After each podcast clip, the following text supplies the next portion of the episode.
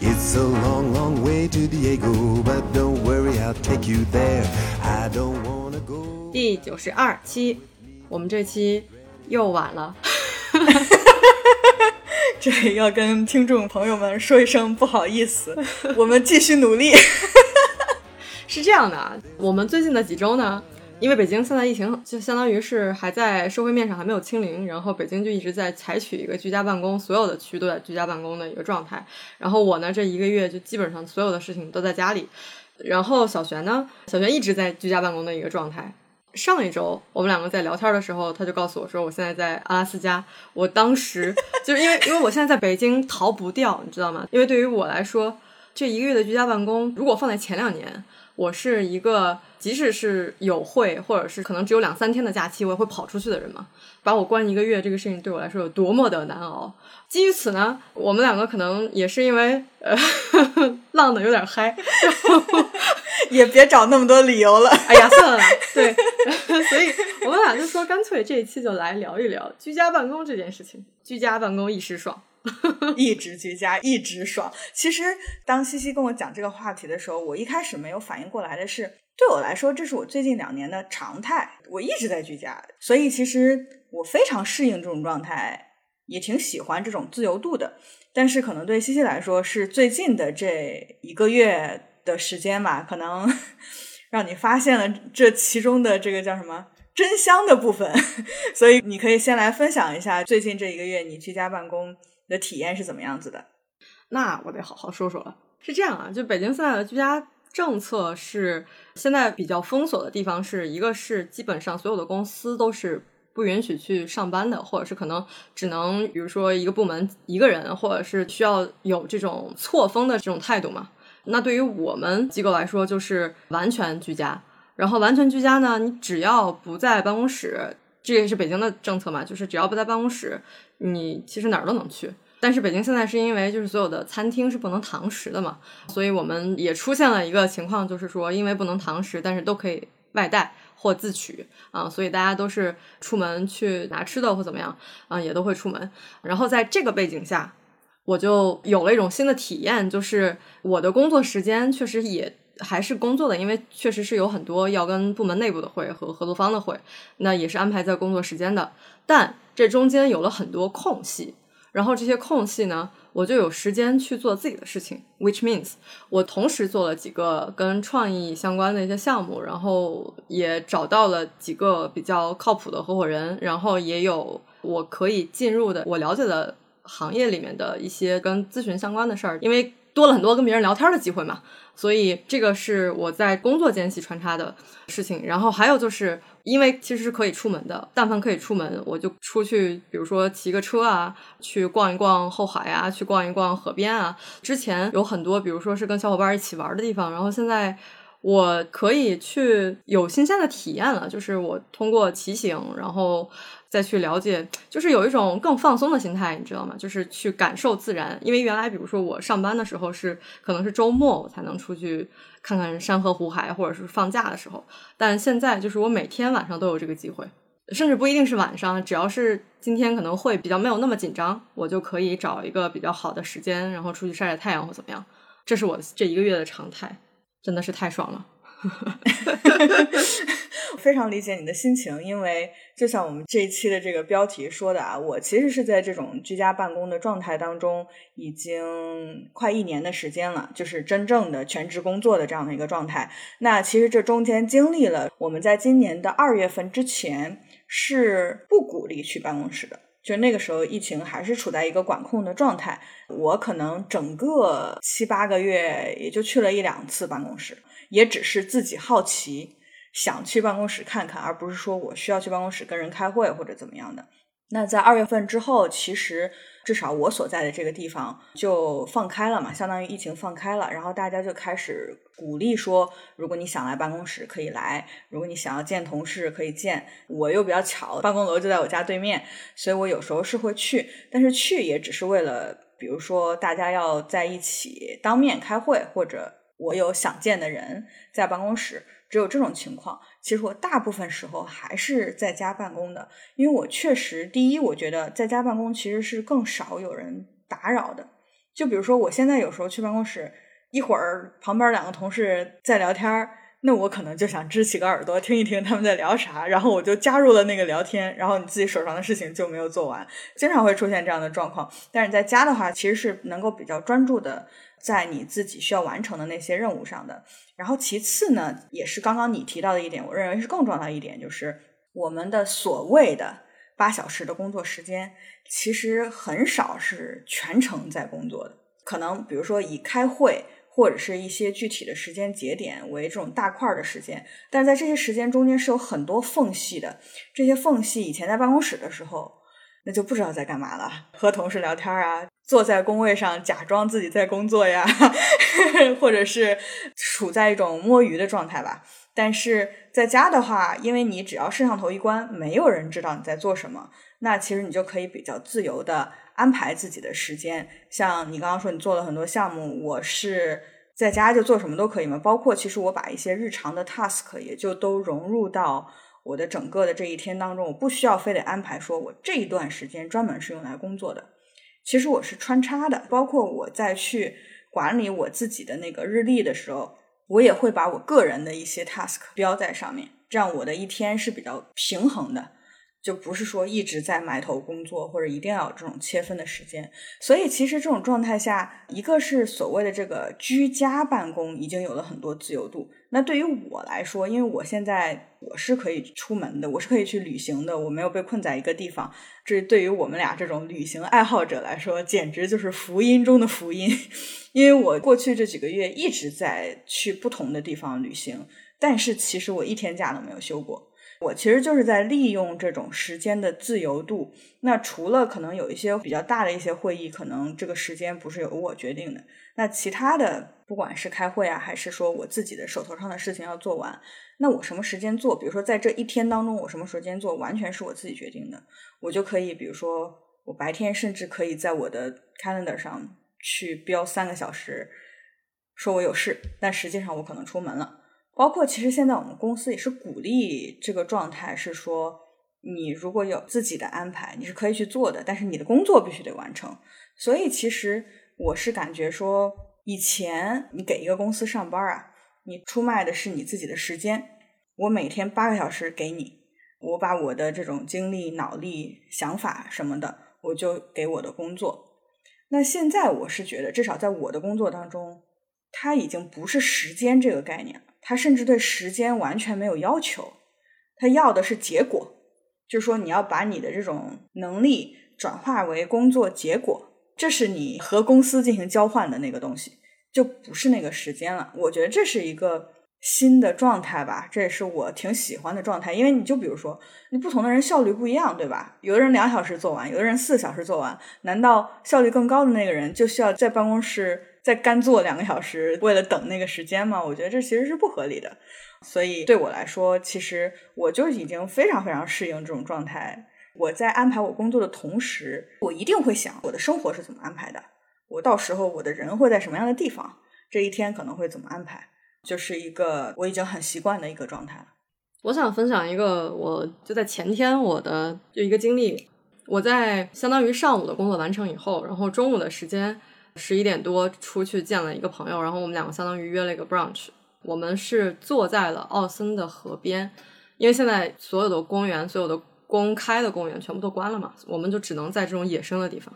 拿了两把椅子。但很神奇啊，就是如果不是公园关了，我甚至不知道。有很多野生的河边，景色非常好。然后我们就在那儿坐了一中午，大概聊了两个多小时，也是新认识的朋友。本来我们确实是有一些事情要谈，就那种感觉是你在谈事儿的过程当中是和自然待在一起，而不是一种，比如说我在办公室里，或者是我在一个什么非常商务的场合。就是因为很多地方都关了嘛，因为比如说咖啡厅也关了，因为北京现在所有的咖啡厅、餐厅全部都不能进。所以我们就制造了一场在自然下的，虽然是个商务对话，但是我们从一开始合作的部分，后来聊到了自我探索的部分。顺着你刚刚说，就是关于效率的那个问题，我们那天在聊关于拖延症这个事儿。那个朋友当时就说：“他说，他说他本来自己是对于拖延症这个事情是不可接纳的，就是他自己有拖延症的这个行为，他自己是最开始是觉得。”我怎么能有这样的心态呢？我怎么没有把事情合理安排好呢？但后来他说他自己发现了一个说服自己或者接纳自己的一个点，就跟自己和解的一个点，就是因为结果是已完成，再往前倒推，那他本来就是可以以他的能力就是两个小时可以完成的，而不是真的要花一整天。这个某种程度上来说，也是对他自己能力的一个肯定。所以他也接受了拖延症这个事儿，然后就在说他现在和自自我的关系做得非常好。然后我们也聊了一些其他的事情。我其实就是讲这个案例，其实也是想说，一个是居家其实给我们带来了很多，甚至是商务谈判的新场景。然后还有就是我们甚至因为在这个场景下，除了我们聊一些公对公的事情以外，我们甚至可以在这个场景下以朋友的身份对话，去聊这种我们可能并不会在比如商务谈判里面会聊的一些话题。我觉得很神奇。我觉得这还挺有意思的，这个其实是我没有体验的一点，因为对我来说，比如说居家的时候，在我们这种状态下，如果不能见人，我们就是线上在聊天；如果是工作当中需要见面，那就还是都是在商务的场景当中，大部分发生在办公室当中。所以你刚刚说的这个场景，我觉得还挺有意思的，就是在一个你只会和。朋友或者你亲近的人一起去的一个场景中发生一场商务的对话，会是什么样子的？这我是没有经历过的。我们之前在聊工作的时候，应该也提到过这一点，就是有时候当面的一些不只是纯语言的，就是很多方位信息的这种碰撞，有的时候可能会有一些新的氛围出来。或者说碰撞出不同的火花出来，我觉得这给了我一点启发。也许我可以，因为比如说我们在公司内部也有很多当面的一些交流啊。如果不是聊特别严肃的具体工作业务的问题的话，我在想，因为我所在的地方就是华州，我们叫 Evergreen State，自然是非常多的，你出门就是风景的。所以也许我也可以把我的一些这种工作对话的场景。搬到更户外一点的地方，也许会是一个好的尝试。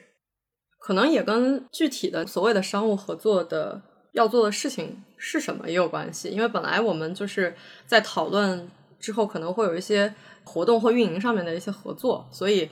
我们可能都对这种自然创造的场合或者是说场景下吧，我们还都比较能接受。其实有很多，比如说比较传统的一些商务谈判，他们也不可能接受我约你聊事儿，坐在一个石板凳上，对吧？看着河面，也是分人的。那你现在居家办公之后，因为我知道你以前的工作状态，你也分享过，因为你离你上班的地方也挺远的，就是每天通勤的时间也很长。那现在这种新的状态下，你一天的时间安排大概是什么样子的？其实我居家了以后，我是把工作时间往后推了的。因为比如说我之前如果在上班的通勤的话，是需要很早起床的。我之前给你讲过，我在现在的这个工作单位，基本每天之前要七点多起床。但是对于我一个晚睡且不能早起的人来说，这个就意味着我第二天的整体的效率是非常受影响的。然后整个居家以后呢，因为可以调整自己的时间，但是实际上有一些。必须要开的会，或者是有一些要合作的事情，还是要照常开。但是，因为我们可以相当于协调双方的时间嘛，会协调一个大家都可以的时间去开会。然后，通常这种情况下，上午的会我会安排在九点半或十点，下午就无所谓嘛，因为下午本来也是我正常的工作时间。刚刚有说，就除了我要开的一些工作的会，然后要写的一些东西以外，中间其实我会安排一些，呃，因为我最近。开始做一些新的项目嘛？那这些新的项目也会穿插在，也并不一定是上午、下午或者是怎么样，就是会穿插在这个里面，就做事儿会穿插在这个里面。然后新项目的一些会，我会固定 set 一个时间，就每周的同一个时间去开会什么的。然后通常到中间少了一个环节是吃饭，对，很重要的 吃饭。通常我是上午一顿，下午一顿，因为居家本来我的。活动量也少嘛，就不像是说我需要吃三顿饭，然后而且我确实也觉得，以现在的营养学来说，就是一天两顿饭也基本上足够了。通常下午我把所有的事情处理完以后，可能会在六点半或七点，因为那个时候正好要日落。因为我又是一个你也知道，就是一个特别喜欢看日落的人，我就会下楼骑车。就会骑到，比如说我会骑到后海，或者是骑到河边、亮马河啊或别的地方，会去，要么去什么雍和宫之类的，就是去找一些这种一个是跟老北京这种感觉相关的，然后要么就是感受一下这种外面自然气息的地方，然后差不多九十点钟回来。你刚刚讲，比如说上班时间推后这件事情啊，你在说的时候，我就反应了一下，我到底是上班时间推后还是上班时间提前？就是对我来说，我感觉其实是上班时间的缩短，就是我早上不需要那么早开，因为不用通勤，然后你也可以自己安排时间，早上可以晚一点开始。像我基本上可能九点多开始进入工作状态。然后第一个会不会在十点之前发生？就基本上大概这样的。但是其实下午我也觉得，其实我结束工作也变早了。一个是因为我们其实是我们公司是可以在任何地方办公嘛。那我所在的这个地方其实是在美国时区最晚的，几乎是最晚，就是除了夏威夷和阿拉斯加，就是最晚的一个地方。所以可能我有一些同事是比我要早下班的。那我有一些会就不会约在那个时间，比如他是东海岸的同事的话，他可能在我的下午两点他就下班了。那我们的很多会议其实是会集中约在靠近中午，对，就不是比如十点到两三点大概这样的时间。那其实如果你手头上的事情做完了之后就可以结束。就比如说我有的时候我会去办公室嘛，我因为离得近无所谓，但是有一些比如说他还是需要通勤的同事，有很多三四点就走了，我的会结束了。那我就可以结束今天的工作了，所以其实还是我们之前说的，我觉得是工作效率提升了，然后你需要专门花在工作上的时间缩短了。尤其是其实我在出去玩的时候，哪怕是在同一个时区，我们不考虑时区这个问题，我也会尽量的把我的这个会可能如果可以集中的安排一点，比如说我在下午三点之前结束所有的会，然后呢三点之后我就可以出门了，一直可能到八九点。回来这样子，那其实也是一个挺好的时长，就是出去探索一下新的地方这样子。我我可能是说工作时间更集中了，我就不需要，我可以安排的没有那么的分散在一天当中，而是我就可以有更多的大块的时间去做自己想做的事情这样子。所以，比如说现在我的一天的这个时间表，大概是我早上起来的时候会出去散步，就是现在天亮的。早，然后天黑的也晚，就是白天的时间很长，所以就是用，就是不是一起来就开始工作的那种状态，而是一起来，我先去感受一下户外。像我们这里就是出门就是自然，全是树啊、水啊，然后什么的，所以就是还是挺舒服的。然后回来之后就觉得整个人神清气爽、清新了，然后就可以开始工作。那下午可能最晚也就是四五点嘛，然后我就可以结束工作。然后，因为我这儿纬度比较高，所以其实现在我们大概九点多黑天吧，天才黑。那其实我下班之后还有四五个小时，外面是亮的，这就很爽。就是你想去做什么就可以去做什么，工作的时间就被压在了中间的那几个小时，可能也就五六个小时的时间。我觉得这个是个就是挺舒服的一个状态吧。你的时间可以更合理的被分配到它应该在的这个地方。我是这么觉得，反正对我来说，真的居家办公就是我出去玩的好帮手。我很难想象，就是如果我真的每天都需要去办公室的话，那我只有休假或者只有周末的两天，我才能去一个地方。但是你也知道的，两天是非常非常紧张的时间。我现在可能基本上一个 trip 是五到六天的时间，比如说我周四就出发，然后周一或者周二回来。或者有时候周三就出发，周一或者周二回来这样子，然后中间有两到三天，因为我通常周五事情都不多的，就是两到三天可以集中的去探索一下新的地方，然后其他那几天相当于是你比如说你飞过去飞回来的这个时间就不会被浪费在那个整天里面，然后你还同时不用去耽误工作上的进度。是的，从疫情开始，我的。工作的状态经历了一段时间，像你刚刚提到的这种，就是因为去年国内有好几个航空在做随心飞嘛，它可能没有像你一样，比如说四到五天这样一个探索新地方的一个时间，但对我来说，一个周末出去冲冲血回来也够了。那段时间，我其实已经在发现有很多事情是可以线上处理的，或者就是我没有必要坐在那儿这个是第一个阶段。然后现在目前这一个月的居家，让我感觉到，其实现在这个上班的状态，其实对我来说是一个现阶段最理想的。如果我能出去玩，那就更好了。对，如果会实现的，对，那就是最理想了。对，就是一个。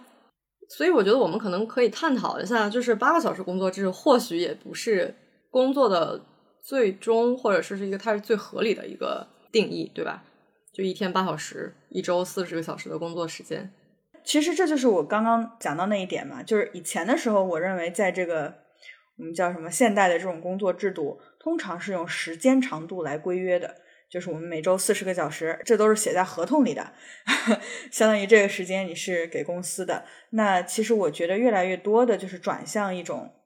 你要为公司带来什么样的一个结果？包括这个四十小时，其实也不是说一直就是四十个小时。我记得我们之前，我不记得我们节目当中有没有讨论过，但是我知道，比如说国内九十年代初的时候还没有双休，就是双休是在最近的这二十年才是。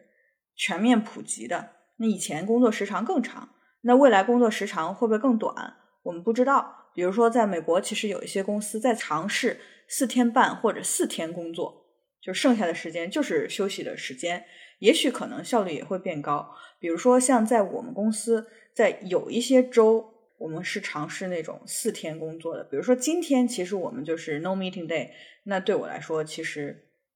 工作上就还好，我就可以适当的休息一下。我觉得这是我看到很多领域在探索的方向嘛，或者说这种工作状态，就是你不需要，尤其是现在人们的这种生产工具生产效率越来越高，就没有必要去盯那个时间。就你刚刚说，发现有一些事情不需要线上去处理，包括我甚至觉得有一些会议。比如说，我们很多时间，像我们俩的工作状态啊，很多时间是花在开会上的。这个开会也不一定非得是我就得坐在那儿全神贯注的参与这一个会，这取决于那个会是个什么内容。如果你是主导者，或者说这会就两个人，那可能你需要全情的在这个会里。那如果是一个，你可能只是需要听这个会，或者是这个会人比较多，属于你那一趴的时间可能是比较有限的。那同时是可以做别的事情的。我昨天第一次去那个现在的这个牙医的那个地方，然后其实那个时间我有一个会，然后我就用手机接那个电话。但是我在那个诊所里，我也不想开视频，我也不想讲话，然后我就听那个会，然后我就在那个聊天框里跟他们说，我现在在那个牙医诊所，我没办法讲话，但是我可以听到，并且你有问题可以问我，我可以在这个聊天这里回复你。这个会就是这样开的，就开完了。然后其他人在对话，那有跟我相关的问题，我会在那个聊天里面回复他。然后同时我在 紧张的等牙医，就是大概是这样的一个状态。所以其实那如果是比如说我在家里，或者是我在办公室，那可能这半个小时我就是得盯在那儿听他们讲这些事情。所以其实我觉得这种居家办公是给了多线程工作的更多的可能性，因为很多线程是不需要占到我们百分之百的脑力的。然后我们就可以同时去做其他的事情。我觉得，反正这在我看来，我觉得是一个新的常态。呃，现在我观察到，至少我觉得科技行业是这样子的，就是办公室这个概念甚至是越来越弱的。以前我们说办公室是说我每个人有自己的这样一个位子，不管是工位还是办公室还是怎么样，至少是你每天去要有一个地儿坐，然后你所有的工作在那儿完成。其实现在是。呃，这个所谓工位的概念越来越弱，那未来的所谓的这种办公空间，它承载的更多的意义是说，如果你们人们要相见、要相聚，比如说你们整个团队要做个什么事情，或者你们有个我们说的商务对话 需要进行，对吧？那这种当面发生的需要提供这样的空间，那这种空间是不能也不需要在工位上完成的。所以现在其实我所在的那个办公楼更大的面积是给了很多那种公共空间，就是很多桌子椅子啊，你可以对话呀，或者有一些小的会议室啊等等，大概是这样的状态。然后所谓的工位的那个占的面积就大比例的减小了。我其实现在是没有我自己的工位的，我去办公室都是随便找一个桌子坐，然后就开始干活。你刚才说的过程中，我想啊，就是其实，在居家的这个过程当中。人其实都变成可以驾驭自己时间或管理自己时间的老板了。当然，从本来的这个工作的雇佣关系上来说，还是没有改变啊，就是你还是可能受雇于一个公司，但是时间已经不是按照就是之前的那种在工作的这个话语体系里面说的，就是我在这儿八个小时，我的时间是完全受限于这八个小时我应该完成的事情，甚至这八个小时里面我已经完成自己的事儿，我还要。坐在这儿假模假样，我还在这样的一个状态里。对，其实又想到一个问题，就是因为我们之前聊过两期跟自由职业相关嘛，就在想我们现在居家办公的这个形式到底和自由职业和 freelance 有什么样本质的差别？我的想法是，对我的想法是，居家办公可能刚刚我上一个观点提的就是，它依然还是在雇佣关系上是有我受雇于。某一个公司、某一个机构的，所以我的基本的保障，尤其是在国内这个体系来说，我的比如说社保啊，然后什么公积金啊，就是这些基本的保障，尤其是在这种比较动荡的情况下，整个互联网在裁员的这样的情况下，如果有一个可以为你缴纳，或者甚至是就是能够保障你的基本生活的这样的公司，或者是说这样的一个。支持，所以居家办公可能是相对容易的一个方法，或者是说相对可以接受，也比较好过的一个形式。但自由职业就不一样，自由职业真的是自己是自己的老板，已经不是自己时间的老板，甚至是我所有的开销，我个人品牌，然后我可能要应付的各种法务啊，各种角色，我自己一个人可能要承担。一个公司里面，甚至这这个每个部门每个切分都是在我自己一个人身上的，那其实是挺难的吧？对，所以所以可能在我看来，这个本质的不同是，虽然时间都可控，但是就是自己的自由度或者在保障的这个权利上可能会比较不一样。我去想这个问题的话，最近我也在思考这个问题，就是我现在的工作状态 和一个自由职业者。有什么样的本质区别？因为以前我们在聊自由职业的时候，常常会羡慕他们说啊，你不用通勤，对吧？你可以自由安排自己的时间，甚至你想在哪儿生活都可以，不用受限于一个地理位置。那其实从以上这几点来看，我现在就已经处在这样的状态当中。但是我去想一个工作或者一种职业状态，它有哪几个方面构成啊？我刚刚想了一下，我觉得大概是这几个方面。第一个是工作内容，就是你具体在干什么；第二个是工作时间，就是你如何把自己的时间分配到这个工作上；第三个是收入，就是你的收入到底是怎么来的。就比如说我跟一个公司打工，那就是每个月他发给我薪水，对吧？但是自由职业是他自己需要去给自己发工资，相当于是。然后第四个是工作伙伴。就是你是在跟什么样的人一起工作？那我觉得这个工作伙伴的角度区别不是很大的，是说它取决于你做什么样的岗位。就比如说有一些非常内部内部性的岗位，可能真的你在公司里就是和你公司里的那几个人打交道。但是比如说像类似你现在做的工作，或者你以前做的那种工作，你也是大量的需要去跟外部建立一些连接，促成某些合作。其实我觉得在这种程度上。甚至你也需要去见客户啊什么的，对吧？所以在某种程度上，工作伙伴的这个角度，我觉得可能和自由职业的区别也不是很大。再回到那个第一点，就是工作内容上，我认为一个本质的区别，也是有一些人选择自由职业的其中一个原因，就是为一个公司工作。很大程度上，你的工作内容，当然你面试这个岗位是你想做这个工作，对吧？它不会脱离这个范围。但是，比如说你具体要做哪些事情，是非常的受制于整个公司的环境，或者是大的战略目标，甚至是你这个团队在这一段时间内想要达成的一种商业上的一些 目的吧。我觉得这个是你几乎是你有一个很小范围的主动性。但是在大的框架上，你的主动性是很差的，或者说你能去改变它的这种能力是很弱的。但是自由职业者的话，就是那我那我都自由职业者了，那我不就是我自己选自己想做什么就做什么？如果我发现有一些事情我不想做，那我可以自己去调整，对吧？我觉得这个自由度的区别还是很大的。所以从刚刚讲的这四个方面：工作内容、工作时间、工作收入和工作伙伴这四个角度，我觉得现在。尤其是在这种居家办公的状态下，工作时间和工作伙伴可能是类似的，但是工作内容和工作收入还是有挺本质的区别的。或者我最近聊天吧，就是因为我不是有在做几个创意项目，然后其中有一个项目就是合作的伙伴，他本来他是一个公益的一个机构，他自己是机构的创始人，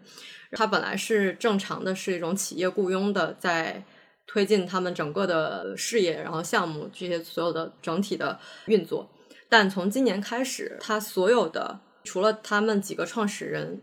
最开始的这几个人之外，所有的这些网络。全部都变成灵活用工。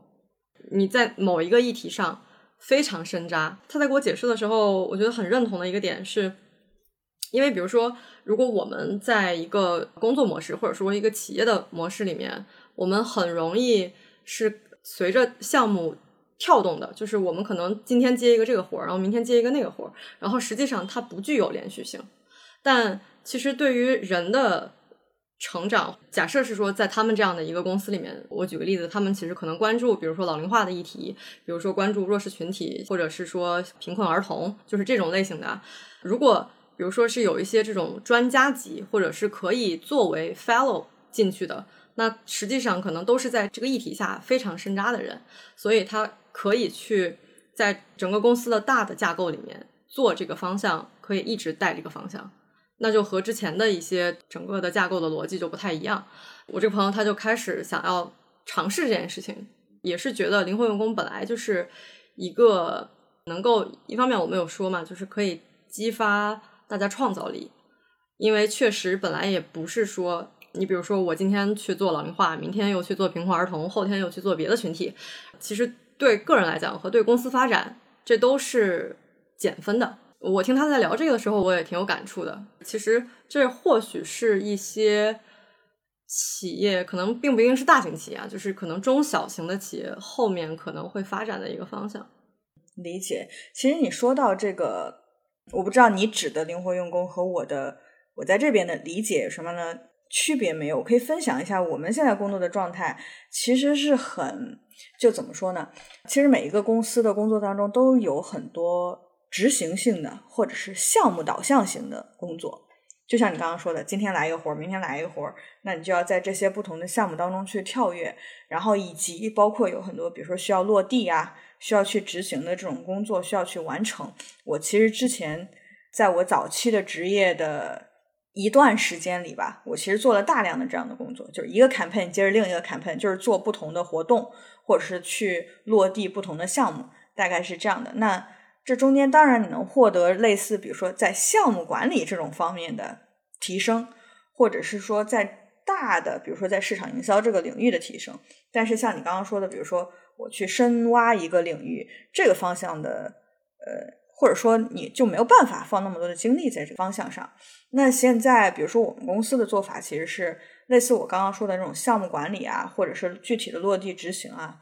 全部都是外包，这个外包不是说我要去找一个公司外包，而是说就在我们的团队里就会有我们叫 vendor 或者 contractor，专门有这样的人，就是他就是来支持项目管理或者支持落地执行的，他不是我们公司的全职的员工，但是他算是我们团队当中的一员。那比如说我现在负责的这个事情，其实是就是某一个产品的它的一些市场的策略嘛，那我可能是。出这些想法或者定这些策略的人，但比如说具体哦，我这个出了之后，那我得去更新我们的网站，或者我需要去办一个什么样的活动，然后这中间就有很多的这种细节，我就可以去交给这个 vendor 去做，我就不用自己去落地很多那个，这是属于项目管理或者是执行的那个部分，我就不需要去做，我就可以仍旧专注在我的这个策略的这个方面。或者说我到底要向我的这个客户讲一个什么样的故事，其实是更专注的一种状态。其实，在我们公司有大量的这种 wonder，几乎每个 team 每个团队都有这样的人，因为他没有必要招一个全职的员工，然后让宝贵的时间大量的花在这种类似项目管理，可能不需要你发挥很多创造性的这样的工作上。对，我们再回到居家办公这件事情上，因为我在想嘛，就是现在目前我刚刚有提到我。感觉现在这个阶段，如果能加上我还可以出去旅行的话，那可能是我对于工作的形式或者对于工作的状态上可能最理想的一个模式。其实对我来说也是一种，呃，让我重新思考，就是比如说，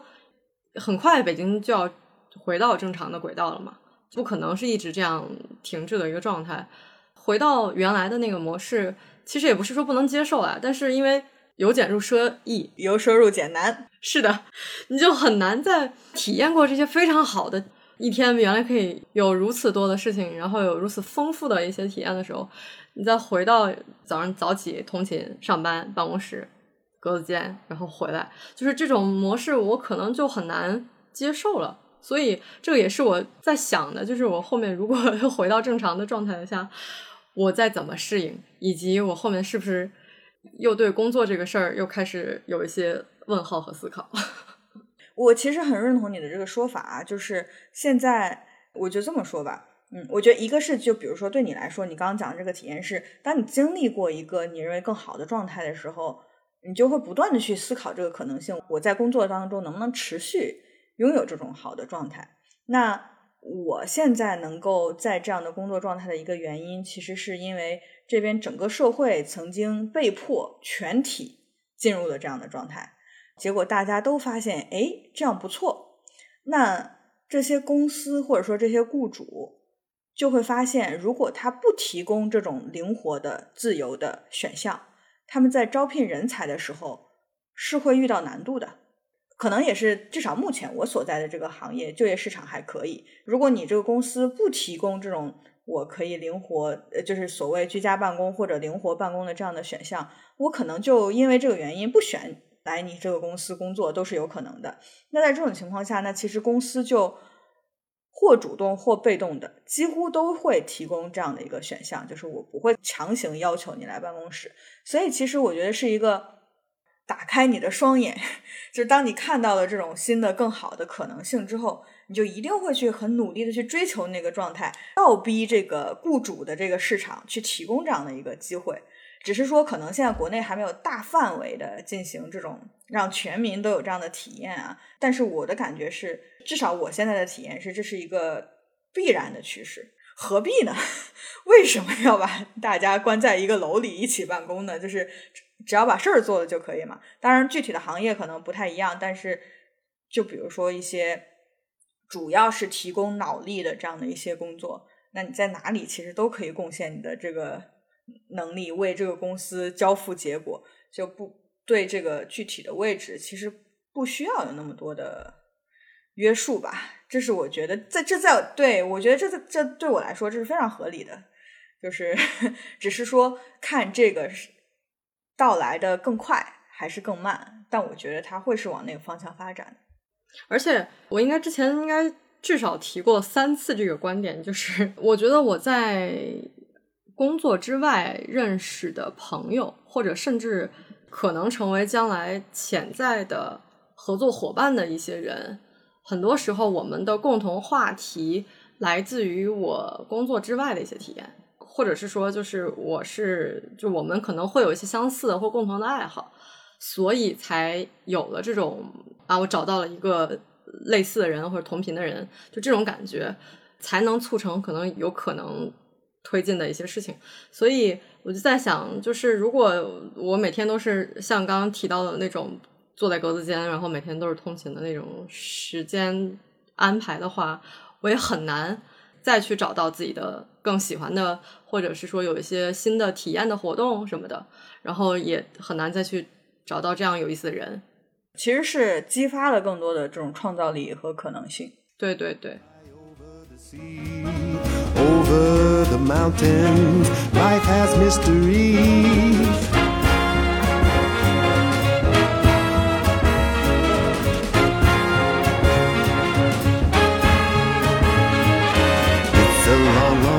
Diego, but don't worry, I'll take you there. Hold your breath and come with me, I'll carry, carry you there.